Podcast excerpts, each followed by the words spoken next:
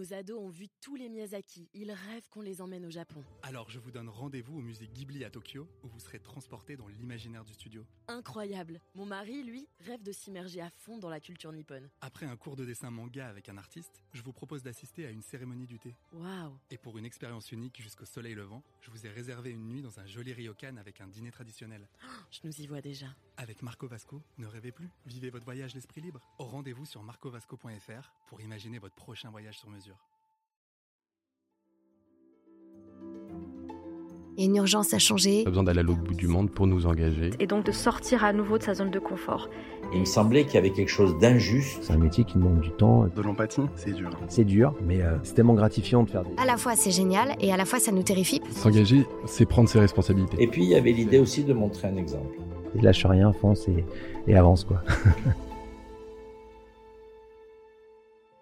Notre engagé de la semaine a véritablement l'engagement dans le sang. Né en 1990, Alban Durostu a grandi à Dunkerque. Il décrit une enfance assez classique, marquée par le scoutisme et les maraudes auprès de personnes sans abri. Après le bac, il intègre Sciences Po Paris, où il crée une association nommée Paris Solidaire, une plateforme d'engagement qui propose aux étudiants de s'investir dans des associations de quartier. En troisième année, quand ses camarades partent à l'étranger en stage ou en université, lui choisit de passer un an au Cambodge en volontariat international avec les missions étrangères de Paris. À Sciences Po s'ajoute l'ESSEC, puis commence le parcours classique des consultants issus des grandes écoles de commerce. Mazars, Sanofi, McKinsey, toujours en s'investissant auprès des personnes de la rue. Mais sa rencontre avec Pierre-Édouard Sterrin, le cofondateur de Smartbox qui a décidé de donner sa fortune à un fonds de dotation, bouleverse sa vie. Voici Alban Durostu embauché comme directeur général du Fonds du bien commun. Cette structure finance des associations reconnues d'intérêt général, investit dans des entreprises et joue le rôle d'incubateur pour des entreprises sociales ou des associations. À sa tête, Alban Durostu affirme avoir trouvé un nouvel équilibre entre vie professionnelle et recherche de sens, cet équilibre auquel tant de jeunes aspirent aujourd'hui. Marié, père d'un jeune enfant, maître de conférences en stratégie à Sciences Po, le trentenaire écrit par ailleurs deux livres, un essai sur les entrepreneurs qui agissent pour le bien commun et un roman tiré de son expérience au contact avec le monde de la rue. Et cette semaine, Alban Durostu nous fait le plaisir d'être notre engagé du Figaro. Bonjour Alban. Bonjour Aude. Scoutisme, Association Paris Solidaire à Sciences Po, Maraude, Volontariat au Cambodge, Fonds du bien commun. Votre vie personnelle comme professionnelle est marquée par une constante, l'engagement. D'où tenez-vous ce sens de l'engagement? Je pense que ça m'a été euh, transmis très jeune euh, dès mon éducation avec mes parents, que je voyais euh, s'engager eux-mêmes euh, dans ces sujets de pauvreté, dans ces sujets euh, d'éducation. Et j'ai voulu, euh, tout au long de mon parcours, essayer de, de trouver cet alignement entre euh, ce que je voulais être et ce que je voulais faire dans ma vie professionnelle. Parmi tous ces engagements que je viens de citer, est-ce qu'il y en a un qui vous a en particulier marqué? J'étais très marqué en arrivant à Sciences Po par euh, mes premières maraudes où euh, tout seul, euh, avec du café et de la soupe en poudre, on allait à la rencontre de, de personnes qui étaient sans abri. Et pendant, pendant quelques heures, c'était vraiment une parenthèse dans nos vies, une parenthèse dans laquelle on découvrait une autre réalité qui était euh, toute proche, juste en bas de l'immeuble, et pourtant euh, vraiment très loin de, de celle d'études assez classiques euh, et d'une carrière classique aussi. Au-delà de, du bas de chez vous, au-delà de ce qui se passe au bas de chez vous, euh, que vous avez constaté lors des maraudes, vous êtes aussi parti pendant un an lors de vos études à Sciences Po au Cambodge. C'est un choix que finalement assez peu de vos condisciples ont fait. Ils sont plutôt partis euh, en stage, euh, en université étrangère. Pourquoi avez-vous fait ce choix et qu'en avez-vous retenu? C'est 20 ans, c'est l'âge, c'est l'âge des grands défis. Je suis donc parti un an dans un petit village du sud du Cambodge, euh, sans eau courante, euh, sans électricité toute la journée. C'était avant tout un moyen de se retrouver euh, face à soi-même. C'était un moyen d'apprendre, d'apprendre sur moi, d'apprendre sur les autres aussi. Pour l'anecdote, j'étais parti avec les 100 livres que j'avais trouvés sur une petite liste des 100 livres de la littérature française. J'avais pris les 100 dans mon bagage et, j'avais passé mon temps à les lire. Mais ce que j'ai découvert aussi, c'est qu'évidemment, on n'a pas besoin d'aller à l'autre bout du monde pour nous engager. Et donc, c'est à ce titre-là que, euh, dès mon retour à, à- à Paris, j'ai créé Paris Solidaire, qui est une association qui vise à développer l'engagement local. Nous parlons depuis tout à l'heure de l'engagement. Quelle serait votre définition de l'engagement? Pour vous, Alban Durostu, qu'est-ce que c'est que l'engagement? S'engager, c'est prendre ses responsabilités. C'est agir pour le monde qu'on veut voir. Mais il me semble que l'engagement euh, ne se mesure pas vraiment. C'est-à-dire qu'on ne peut pas dire d'une personne qu'elle est plus engagée qu'une autre. Chacun peut dans sa vie euh, s'engager plus ou moins dans son association. 50% euh, des Français sont membres d'associations ou donateurs. Tout le monde s'engage au quotidien dans sa famille. Dans mon cas à moi, l'engagement venait euh, de loin, on en a parlé, mais aussi venait rencontrer mon aspiration professionnelle et me dire comment est-ce que je peux utiliser toutes mes journées, tout ce que j'ai appris pour agir et aider à la transformation de notre pays? Justement, vous avez choisi de quitter un grand groupe, une carrière professionnelle toute tracée, pour vous lancer dans une aventure professionnelle centrée sur l'engagement. Pourquoi ce virage et qu'en ont pensé vos proches? Il y avait deux raisons principales à ce changement de, trajectoire. Le premier, c'est la recherche de sens. Et le deuxième, c'était une opportunité. La recherche de sens, c'est quasiment un phénomène générationnel, mais même plus largement, tout le monde à un moment se dit euh, quel est le sens de ce que je fais? Et il y a plusieurs sources de sens, évidemment mais celle d'avoir un impact direct sur l'avenir de notre pays était euh, pour moi prioritaire et c'est pour ça que j'ai franchi le pas. Deuxièmement, l'opportunité, c'est l'opportunité euh, qui s'est faite euh, via la rencontre de, Pierre-Édouard Sterrin, qui est un entrepreneur français bien connu, le fondateur des Smartbox notamment, et qui a décidé, c'est le seul français, de donner toute sa fortune pour le bien commun. Je trouvais ce projet très audacieux, très engagé de sa part. Et donc voilà, donc je l'ai rejoint, j'ai trouvé son adresse mail sur Internet, j'ai envoyé un petit mail et en lui disant que je serais ravi, même en tant que bénévole, de participer à ce grand projet. Et finalement, voilà, deux ans après, euh, voici, ça fait 18, 18 mois qu'on a lancé. Aujourd'hui, quelles sont vos fonctions? À quoi occupez-vous vos journées exactement au Fonds du bien commun? Le Fonds du bien commun, c'est un incubateur et un financeur de projets qui œuvrent au bien commun. C'est-à-dire qu'on crée et on développe des associations et des entreprises. On crée un projet par mois et on finance une centaine d'associations par an. Pour ça, on a trois métiers principaux. On donne de l'argent, on accompagne les projets et on crée des projets. Et moi, mon rôle, c'est de coordonner ces trois activités qui représentent une trentaine de personnes qui agissent au quotidien pour promouvoir le bien commun dans notre société. Et puis évidemment de partager plus largement ce qu'on fait auprès de médias, mais aussi euh, auprès de décideurs publics, privés. Au fond du bien commun, vous montez et soutenez de nombreux projets tournés vers les autres. Pouvez-vous nous en évoquer quelques-uns? Alors, on a défini quatre grandes priorités qui nous semblent quatre grands axes pour l'avenir de notre pays. Premièrement, l'éducation. On l'observe, le niveau s'effondre, on a perdu 14 places en deux classements PISA, et les inégalités sont au plus haut, les 34e sur 35 des pays de l'OCDE. Il faut agir pour l'excellence pour tous les élèves. Deuxièmement, les sujets de croissance humaine et spirituelle. On le voit bien, la recherche de sens est partout. Et on agit pour développer des activités et soutenir des associations qui œuvrent à cela. Troisième sujet, les sujets de pauvreté. On a parlé du monde de la rue tout à l'heure. La même chose par rapport à l'inclusion des personnes handicapées, etc., au développement des familles à la fin de vie. On essaye également d'agir sur ce domaine. Et quatrièmement, les sujets de culture. Comment est-ce qu'on permet l'enracinement de tous dans une culture commune qui est en fait la condition de la vie en société? Et donc, sur chacune de ces priorités, on a identifié des associations et des entreprises. donc, si je prends quelques exemples, par exemple, dans le domaine de la culture, on agit avec la Fondation du patrimoine. On a créé le prix Sésame, qui vise à la rénovation d'églises, de synagogues, de temples, qui euh, sont dans un état de péril imminent et qui sont notre bien commun.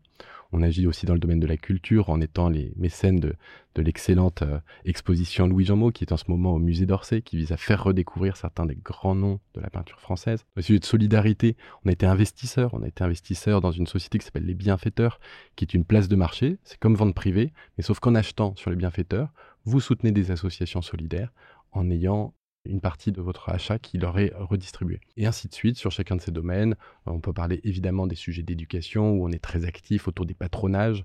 On a parmi le développement de 70 patronages depuis le mois de septembre. L'objectif est d'en créer une centaine. Ces patronages, c'est ces lieux de vie, d'éducation qui sont liés en général à des paroisses et qui permettent à des élèves de toutes conditions de pouvoir travailler ensemble, faire du sport, etc. Vous êtes catholique pratiquant et sans en faire étalage, vous ne vous en cachez pas. Comment votre foi irrigue-t-elle vos actions au quotidien? Je pense qu'on n'a pas besoin d'être euh, chrétien pour, euh, pour pouvoir agir et s'engager, mais lorsqu'on est chrétien, ça devient presque une, une nécessité. C'est-à-dire que euh, en tant que, citoyen, en tant que Français, mais aussi en tant que chrétien, en tant que père de famille, j'observe l'état de notre société et j'ai envie d'agir.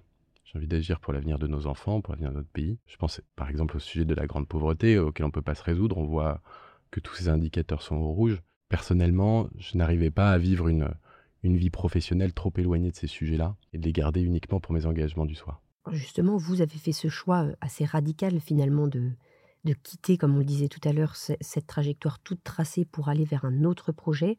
que conseilleriez-vous à des jeunes ou à des moins jeunes qui ont envie de plus de sens dans leur vie de travail, mais qui hésitent à franchir le pas? Il y a plusieurs sources de sens. Et je pense que la, la première condition de parvenir à trouver un équilibre et le sens dans son travail, c'est de reconnaître quelles sont ses motivations personnelles. Pour certains, c'est le développement, se développer soi-même, gagner de l'argent, etc. C'était pour moi le début de ma carrière. Il y en a pour lesquels c'est l'impact final. Quel est l'impact que j'ai sur la société? Parfois, c'est l'équipe ou la structure. Certaines personnes sont très fières de travailler pour des belles entreprises ou des belles associations. Et donc, je pense qu'il faut démystifier cette idée du sens et ne pas donner un sens unique à cette recherche de sens. Et donc, mon conseil principal, c'est celui de l'introspection, c'est celui de chercher ce qui effectivement porte sens pour nous, qu'est-ce qui nous motive, à quel moment est-ce qu'on a senti qu'effectivement ce qu'on faisait avait un impact positif autour de nous. Et de là, essayer de trouver les conditions qui permettent, dans votre carrière, dans vos engagements personnels, de consacrer tout votre temps à ces activités. Justement, cette question du sens, tout à l'heure, vous l'évoquiez comme un phénomène presque générationnel. Pourquoi est-ce que ces jeunes générations sont plus en recherche peut-être que leurs aînés? Est-ce que vous trouvez que c'est le cas? Pourquoi est-ce que cette génération-là en particulier affiche cette envie? Alors, Avant tout, je trouve que c'est une formidable nouvelle. C'est plein d'espoir de voir toutes ces personnes qui, qui ont envie d'aligner leurs compétences et leurs convictions. Je pense qu'il y, y, a deux cas de figure principaux. Il y a un premier cas de figure qui, qui m'inquiète, c'est l'inquiétude. C'est-à-dire que beaucoup de gens se disent, ont peur finalement, ont peur du système économique classique, ont peur de ses effets sur la planète, etc. Et pour certains, ça conduit à l'action, tant mieux, mais pour beaucoup, en fait, ça conduit à une forme de démission, et on l'a vu encore euh, récemment dans des grandes universités, des étudiants appelés à la grande démission, comme si euh, l'homme n'avait pas les moyens de pouvoir agir pour son propre destin et le destin collectif. Donc il y a un deuxième moteur qui me semble très positif, c'est celui de la construction. Effectivement, on observe que pan à pan, certains éléments entiers de notre société, de notre civilisation s'effondrent. On a parlé du niveau scolaire tout à l'heure, on parle de la grande pauvreté, on parle de l'attachement et de la connaissance de la culture.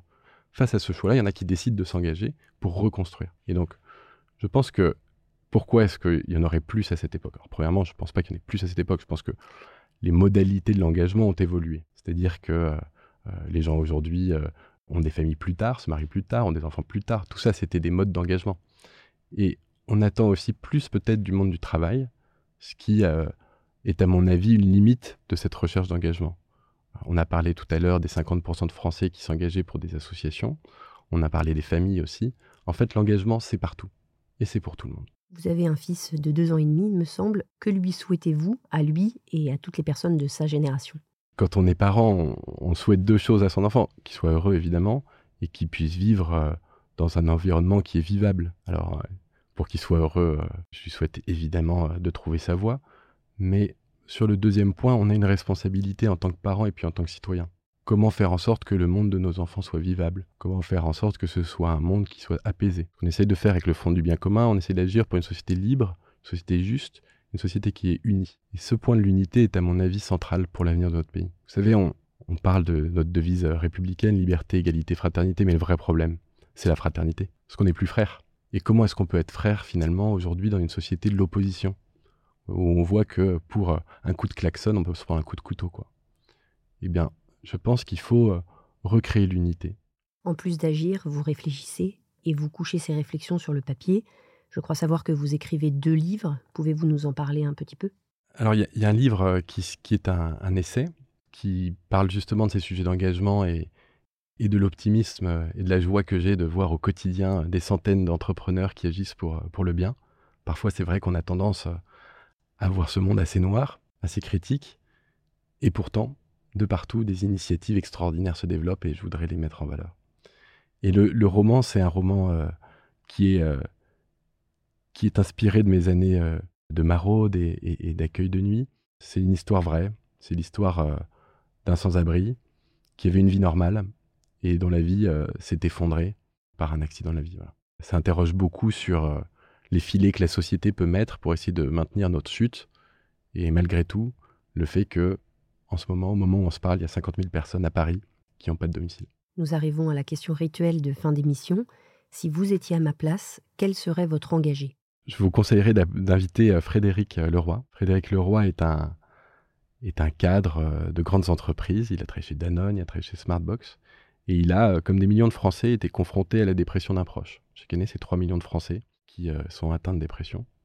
Il était par ailleurs euh, grand amateur de sport et euh, il a décidé de consacrer son temps à euh, aider ce proche en développant une association qui s'appelle Je bouge pour mon moral, qui organise des activités sportives collectives et qui permet en quelques semaines de baisser de 50% la sévérité des dépressions. Le Fonds du bien commun, on est très heureux de soutenir cette initiative qui nous semble pleine d'avenir. Et donc pour ça, on essaye de développer des preuves de concept dans plusieurs régions de France et de viser un déploiement national d'ici quelques années. Merci Alban Durostu. Merci Aude Barretti. Merci d'avoir écouté ce podcast. Je suis Aude Barietti, journaliste au Figaro. Vous pouvez retrouver les engagés du Figaro sur Figaro Radio, le site du Figaro et toutes les plateformes d'écoute. À bientôt!